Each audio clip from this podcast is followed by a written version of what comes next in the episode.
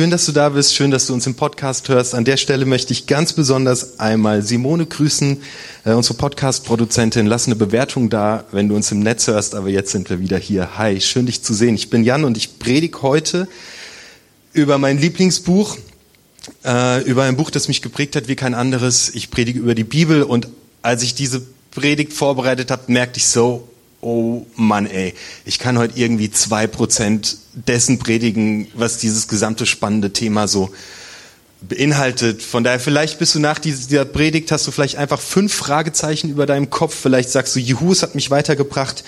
Wir, wir, wir gehen einfach mal los ähm, und gucken, und, und gucken, wo, wo uns das hinführt. Ähm, in meinem Garten wächst ein Haufen Kram vor sich hin. Ich bin mehr so ein Laissez-faire-Gärtner gepaart mit einer sehr großen Portion Unwesenheit. Äh, Unwissenheit. Also meine Gartenskills, die sind ganz weit unten.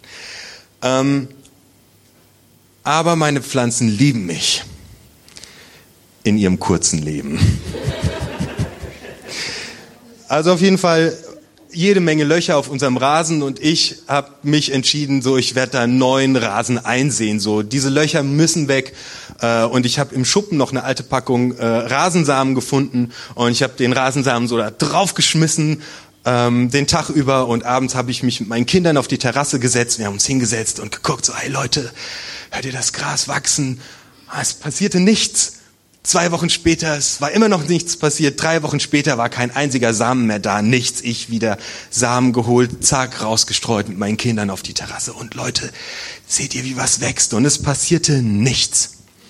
Okay, dachte ich mir, ich habe den falschen Samen. Vielleicht war der auch schon viel zu alt. Aber ich, ich sehe gerade, wir haben hier Landschaftsgärtner im äh, Publikum. Ich muss vorsichtig sein, was ich sage. Und ich bin in Super, äh, im Baumarkt gefahren, ich habe so einen super Samen gekauft. Jedes einzelne Samenkorn ist mit Dünger ummantelt. So, das muss richtig abgehen. Und ich streue den Kram drauf und ich setze mich mit meinen Kindern auf die Terrasse und es wächst nichts. Als es dunkel geworden ist draußen, als ich gecheckt habe, alle sind im Bett, die Nachbarn haben die Lichter aus, keiner sieht mich, bin ich ins Gartenhaus geschlichen mit meiner Taschenlampe die Packung geholt. Und sowas machen wir Männer nie. Never. Und wenn wir es tun, sagen wir es niemand. Ich habe die Gebrauchsanleitung gelesen. Und da stand drauf, immer schön feucht halten. Bam, mein Rasen wächst, ich habe die Gebrauchsanleitung gelesen. Der Hammer. Niemand liest freiwillig Gebrauchsanleitung. Niemand. Ist dir schon mal passiert, irgendwie, dass du die Gebrauchsanleitung von deinem neuen iPhone in der Hand gehalten hast, Seite 3 gelesen hast und deine Finger zittern und du traust dich gar nicht auf Seite 4 umzuklappen, weil es so spannend ist. Oder dass du abends im Bett liegst und die Gebrauchsanleitung von der neuen elektrischen Zahnbürste liest und deiner Frau auf den Oberschenkel schlägst und sagst, Schatz, das musst du lesen. Es wird dein Leben verändern. Never. Nie. Manche Leute sagen, Bibel ist eine Gebrauchsanleitung fürs Leben. Schwierig. Man müsste einfach nur machen, was da steht. Gefährlich. Ganz gefährlich. 1. Thessalonicher Kapitel 5, Vers 26. Grüßt die Brüder alle mit dem heiligen Kuss. Hm, lecker. Oder 1. Korinther 11. Eine Frau, die im Gottesdienst den Kopf nicht bedeckt, entehrt sich selbst. Oder hier Matthäus 5, Vers 30. Und wenn dich deine rechte Hand zur Sünde verführt, dann hack sie ab. Leute, wenn wir das alles wörtlich nehmen würden und die Bibel als Gebrauchsanleitung verstehen würden, das wäre ziemlich creepy. Wir sehen alle aus wie Freaks. Linkshändige, herpesverzierte Koch Kopftuchträger auf einem Haufen. Irre. Funktioniert nicht. Vor einigen Jahren hat mich äh, an einer anderen Pastorenstelle ein älterer Herr nach dem Gottesdienst angesprochen und sagte, Jan, ich bin mit dir als Pastor zufrieden, solange du predigst, was in der Bibel steht. Und ich dachte so, wow, Es lief mir den Rücken runter und ich sah mich schon von Predigt zu Predigt tanzen, von einem Fettnäpfchen ins andere, denn woher sollte ich wissen, was er denkt, was in der Bibel steht? Wenn jemand sagt, man muss nur tun das, was, man muss nur das tun, was in der Bibel steht, dann sagt er eigentlich, ich möchte, dass du meine Sicht, wie ich die Bibel verstehe, predigst. Denn jeder hat eine andere Sicht auf die Bibel. Seien wir mal ehrlich. Jeder von uns hat eine bestimmte Sichtweise auf die Bibel. Ein, eine Textstelle kann sich verändern, ob es regnet oder ob die Sonne scheint. Das kann meinen Umgang mit der Bibel entscheidend prägen, ob ich heute richtig gute Laune habe oder mies drauf bin. Mein Charakter, meine Kultur, das prägt, wie ich die Bibel lese. Ob ich verheiratet bin oder Single oder Rentner oder ob ich in Afrika lebe oder in Europa. Ob ich ein Mönch bin oder eine Schauspielerin in New York. Es verändert die Art und Weise, wie ich die Bibel lese. Wir interpretieren immer. Wir interpretieren jeden Tag. Wir müssen interpretieren, um leben zu können. Wir interpretieren Straßenschilder. Wir sehen nicht ein viereckiges äh, Spiegelei, sondern ein Vorfahrtsschild. Wir interpretieren. Wir interpretieren Gesichtszüge. Wer lächelt mich gerade an? Wer guckt jetzt schon müde? Ich interpretiere euch, um in meiner Predigt gut zurechtzukommen. Wir interpretieren immer. Wenn jemand sagt, du musst nur machen, was in der Bibel steht, sagt er eigentlich, du musst meine Sicht und mein Verständnis dessen, was ich da sehe, tun. Denn wir interpretieren immer und es macht uns, macht total Sinn, in einem ersten Schritt, wenn wir die Bibel lesen, uns das einfach mal einzugestehen. Wir haben eine Brille auf, die sind wir selbst, unsere Prägung, unsere Erfahrung, die Kultur, aus der wir kommen. Dinge, die wir erlebt haben, prägen entscheidend, wie wir, du und ich, die Bibel lesen. Ist übrigens ein komplett neues Phänomen, dass du mit einer Bibel alleine zu Hause sitzen kannst und die liest.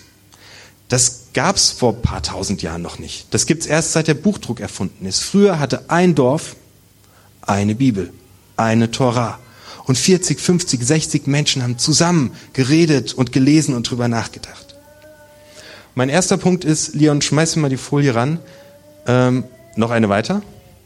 Du und ich, wenn wir die Bibel lesen, wir haben eine Brille auf und die sind wir selbst. Mit unserem Vorverständnis, wer wir sind, wie wir geprägt sind, sind wir konservativ, sind wir liberal. Wir haben diese Brille einfach auf. Das ist wichtig beim Umgang mit der Bibel zu wissen.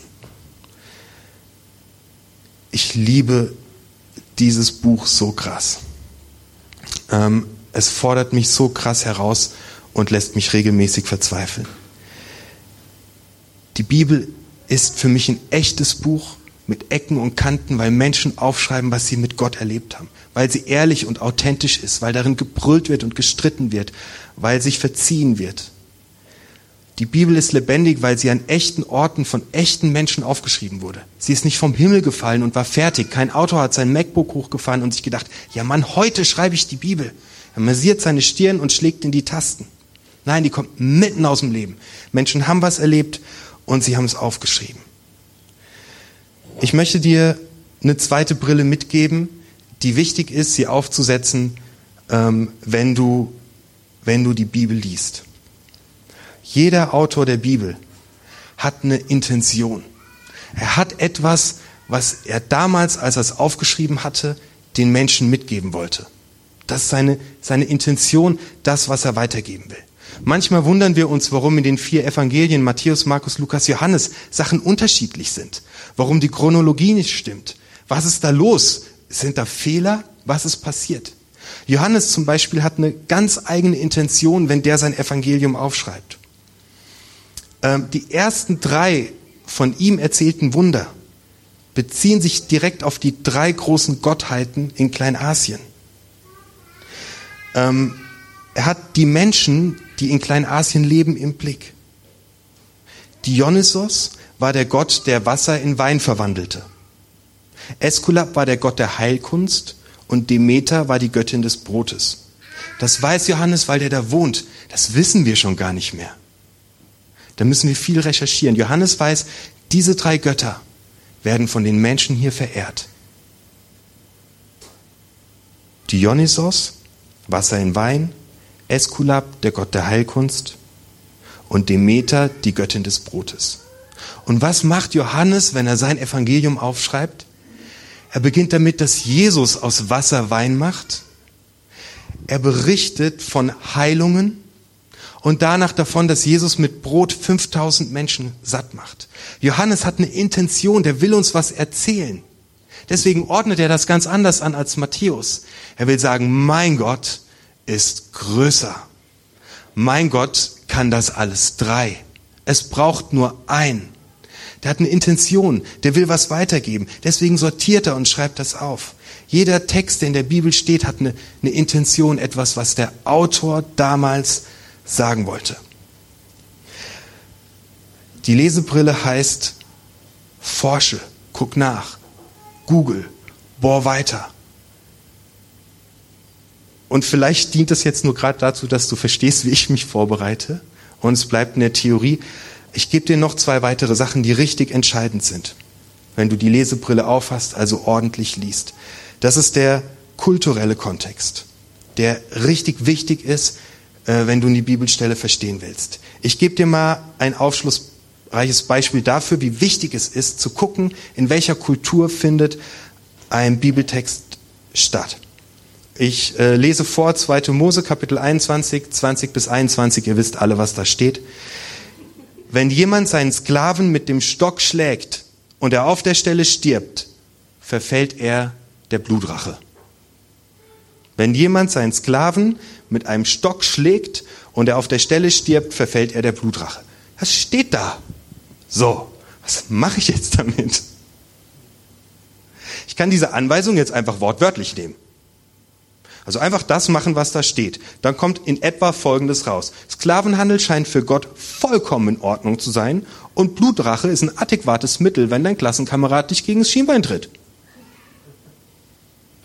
Die Todesstrafe scheint ein göttliches Prinzip zu sein. Krasses Gottes Bild. Den will ich nicht als Nachbar haben. Du?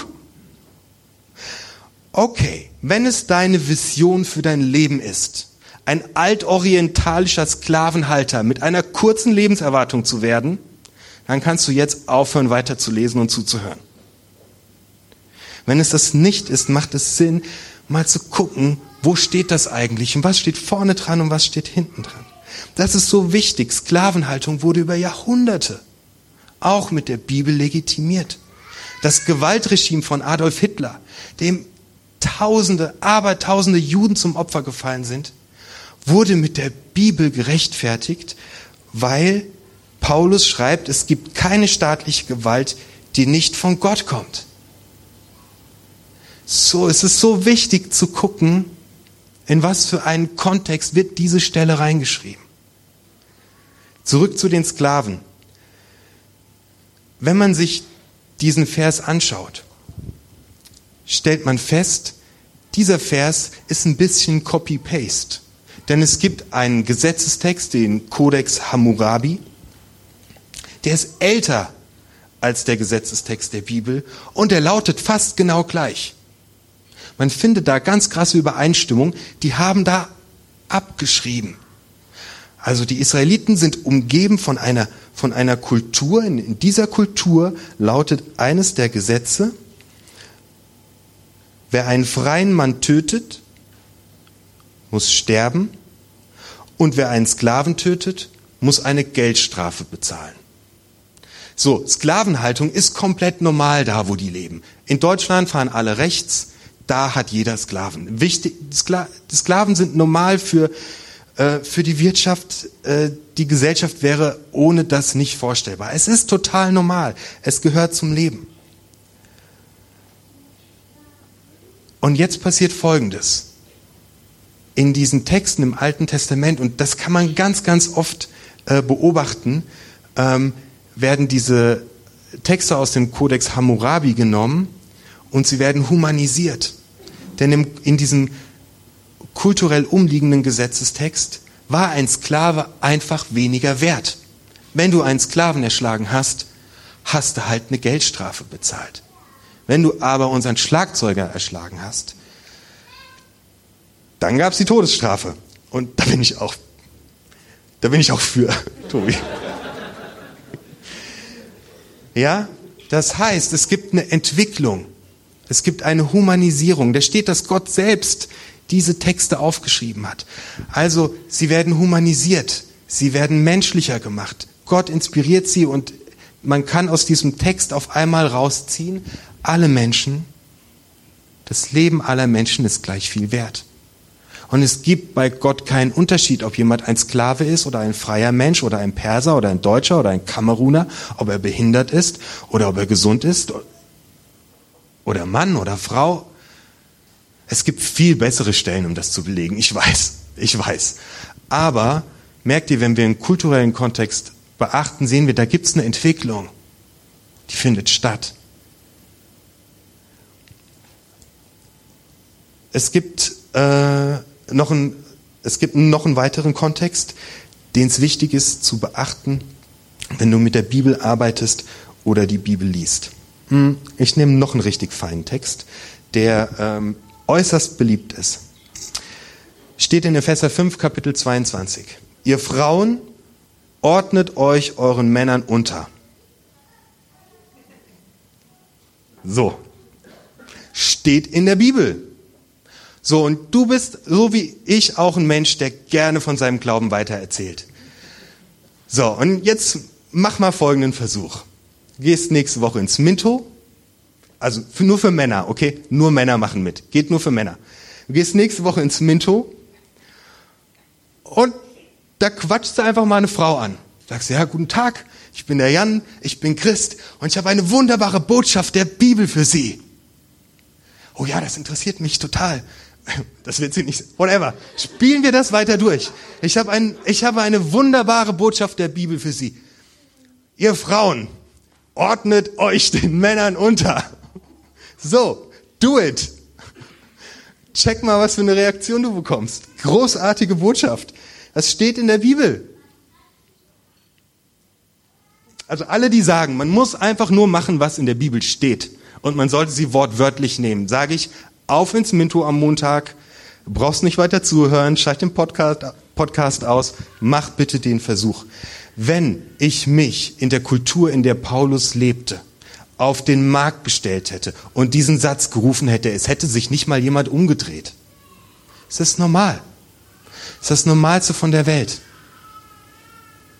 Jetzt macht Paulus Folgendes. Achtung, deswegen ist es wichtig, den Kontext zu beachten. Vor dem Vers steht nämlich noch was.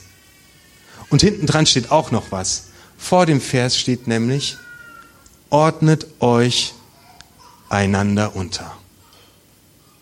Ich habe mir das angeschaut. Paulus nimmt die bestehende kulturelle Ordnung und er schreibt etwas darüber und als Überschrift wählt er, ordnet euch einander unter. Dann erzählt er, wie es in dem Kontext, in dem er lebt, ist und kommt dann dazu, dass Männer und Frauen sich gegenseitig unterordnen sollen oder sich gegenseitig hochheben sollen, dass sie auf Augenhöhe leben. Und er entwirft ein revolutionäres neues Menschenbild, Männer- und Frauenrollenbild vor 2000 Jahren. Das passiert, wenn wir den Kontext beachten. Also, das Erste, was mir wichtig ist, ist, wenn du die Bibel liest, damit arbeitest für deine Sofagruppe, wenn du was rausfinden willst, setz die Ich-Brille auf, gesteh dir ein, ich habe meine eigene Sicht, ich bin geprägt, ich habe nicht die Wahrheit mit Löffeln gegessen, ich interpretiere immer. Die zweite Brille ist die Lesebrille. Lies ordentlich, check den Kontext, check die Intention und die dritte Brille nenne ich die Jesusbrille. Die Jesusbrille ist die wichtigste Brille und ist der absolute Schlüssel dazu, äh, die Bibel gut zu verstehen. Dann nimm die Stelle mit dem Sklavenhalter und betrachte sie durch die Jesusbrille. Frage dich bei allem, was du in der Bibel liest, hat Jesus was dazu gesagt? Was würde Jesus dazu sagen? Und dann siehst du, liebe deinen Nächsten wie dich selbst. Und du siehst, liebe deinen Nächsten wie dich selbst. Du siehst die Todesstrafe und Sklavenhaltung. Und du weißt, okay, wenn ich das mit der Jesusbrille lese, finde ich aufgrund der Entwicklung raus, alle Menschen sind gleich viel wert vor Gott. Das kannst du mit der Stelle machen mit dem ordnet euch einander unter. Also wenn dir jemand um die Ohren haut im Mintu nächste Woche, dass du dich den Männern unterordnen sollst, dann kannst du überlegen, was hat Jesus eigentlich gesagt und getan? Hat Jesus an irgendeiner Stelle einen Unterschied gemacht aufgrund des Geschlechtes, der Herkunft, des Alters, Gesundheit oder Krankheit? Nein. Lass die Kinder zu mir kommen. Die, die wichtigste, wichtigste, wichtigste, der wichtigste Zeuge dafür, dass Jesus Christus auferstanden ist, ist eine Frau. Frauen waren, die Aussagen von Frauen waren damals vor Gericht nichts wert. Sorry an alle, die mich gerade entgeistert anschauen. Ja, ist so. Die Bibel lässt eine Frau als die erste auftauchen, Maria, die bezeugt, dass Christus auferstanden ist. Ja, Mann, Leute, das Zentrum unseres Glaubens. Das ist mal eine ultra wichtige Zeugenaussage. Also die dritte Brille ist die Jesusbrille. Leute, sorry, dass ich euch mit so ultra viel Theorie genervt habe. Wir machen in vier Wochen, äh, im April, machen wir einen Abend, wo, wo es darum geht, wie kann ich die Bibel auslegen, wenn du in einer Sofagruppe bist oder eine Sofagruppe leitest, komm vorbei, dann machen wir es richtig krass praktisch. Vielleicht hat es dich heute ein bisschen inspiriert, vielleicht hast du viele Fragezeichen, auf jeden Fall hat es dir wahrscheinlich hoffentlich erklärt, wie ich daran gehe. Ich möchte dir noch was mitgeben, einfach für für dein Leben, für die Art und Weise, wie du die Bibel liest, ganz so in deinem Alltag. Und ich will dir einfach richtig Bock darauf machen, äh, da reinzulesen. Es ist so ein geiles Buch. Ähm, die Bibel wurde von echten Menschen geschrieben, die Gott erlebt haben und nicht anders können, als diese Geschichte aufzuschreiben. Die Bibel ist wild und ungezähmt und leidenschaftlich. Die ist voller Tragik. Ähm, die, die sprüht aus jeder Pore leben. Ich habe im Büro einen Kollegen, der heißt Said, der ist äh, äh, Moslem und er kam Freitag zu mir und sagte, Jan, ich habe angefangen, das Alte Testament zu lesen. Ich habe etwas herausgefunden. Da, es ist die DNA der Seele ist da beschrieben, sagt er zu mir. Ich denke so, boah, wie krass. Gib dir die Geschichte von dem Volk Israel, das aus der Sklaverei, aus dem Gefängnis rauswandert. Und dann ist da ein Mose, zu dem sagt Gott, führ die an. Und er sagt, ich kann es nicht. Und er kriegt den Aaron und sie ziehen durch die Wüste in ein gelobtes Land. Und ey, in die Geschichte kann ich direkt einsteigen. Wo, wo, worin bin ich gefangen? Was versklavt mich? Wo hänge ich gerade fest und komme einfach nicht raus? Und Gott sagt, Junge, ich will dich befreien. Ich führe dich da raus und ich sage, nein, ich kann es nicht. Und Gott sagt, und ich stelle dir jemand an, mein, an die Seite. Wen kann ich fragen, dass er mir hilft? Und wenn ich durch die Wüste ziehe, Wüstenzeiten kennt jeder, wir können einfach in diese Geschichten, die da stattfinden, einsteigen und mitfahren. Der Weg vom Gefängnis durch eine Wüste in die Freiheit ist ein Weg, den jeder Mensch in seinem Leben immer wieder geht. Boah, geil. Einsteigen, mitfahren. Ich liebe das, es ist so echt. Ähm, Jesus erzählt so viele geile Geschichten. Da sitzen ein paar Blinde am Straßenrand und die haben keinen Namen. Wenn du diese Geschichte liest, dann such dir, such dir einen geeigneten Ort, wo du, wo du, wo du in der Bibel lesen kannst.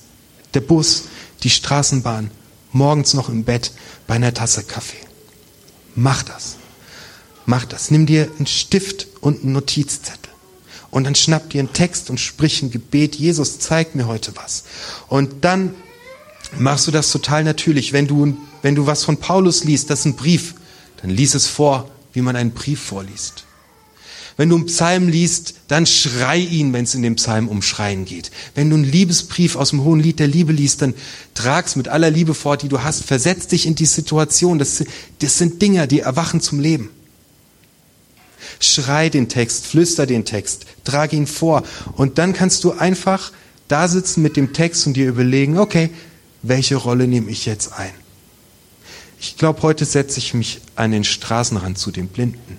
Und ich mache mal die Augen zu und finde raus, wie das ist, wenn man blind ist. Und dann schreibst du auf, was du alles nicht siehst. Und du schreibst auf, was du alles gern sehen würdest. Und dann sagst du dir, okay, jetzt wäre ich gerne Jesus. Und dann, dann schreibst du auf, wie du den Blinden siehst. Man kann einsteigen, das ist nicht langweilig. Man kann richtig tief einsteigen. Dann fragst du dich, was nehme ich mit aus der Geschichte? Was kann ich tun oder was sollte ich lassen? Was muss ich unbedingt nachher meinem Arbeitskollegen weitererzählen? Ich liebe das. Weißt du was? Das Geilste an meinem Job ist, ich muss ständig in der Bibel lesen, weil es meine Arbeit ist. Ganz ehrlich, als ich Elternzeit hatte, vier Wochen lang, die lag irgendwo. Ich habe es eine Woche geschafft. Geh in eine Sofagruppe. Sofagruppen beschäftigen sich immer mit der Bibel. Verschiedene Sichtweisen. Das ist so geil. Ich habe eine Sicht und jemand anders schmeißt was dazu. Wir diskutieren über eine Bibelstelle. Aber wage es trotzdem. Das Geile ist, einem guten, wenn du dir den guten Vorsatz machst, dass du jetzt ein Jahr lang ein richtig geiler Bibelleser wirst, dann wirst du es ja eine Woche machen. Okay? Nimm dir zwei Jahre vor, vielleicht werden zwei Wochen. Okay, das war halt jetzt echt tatsächlich äh, Bibellesen aus dem Ärmel.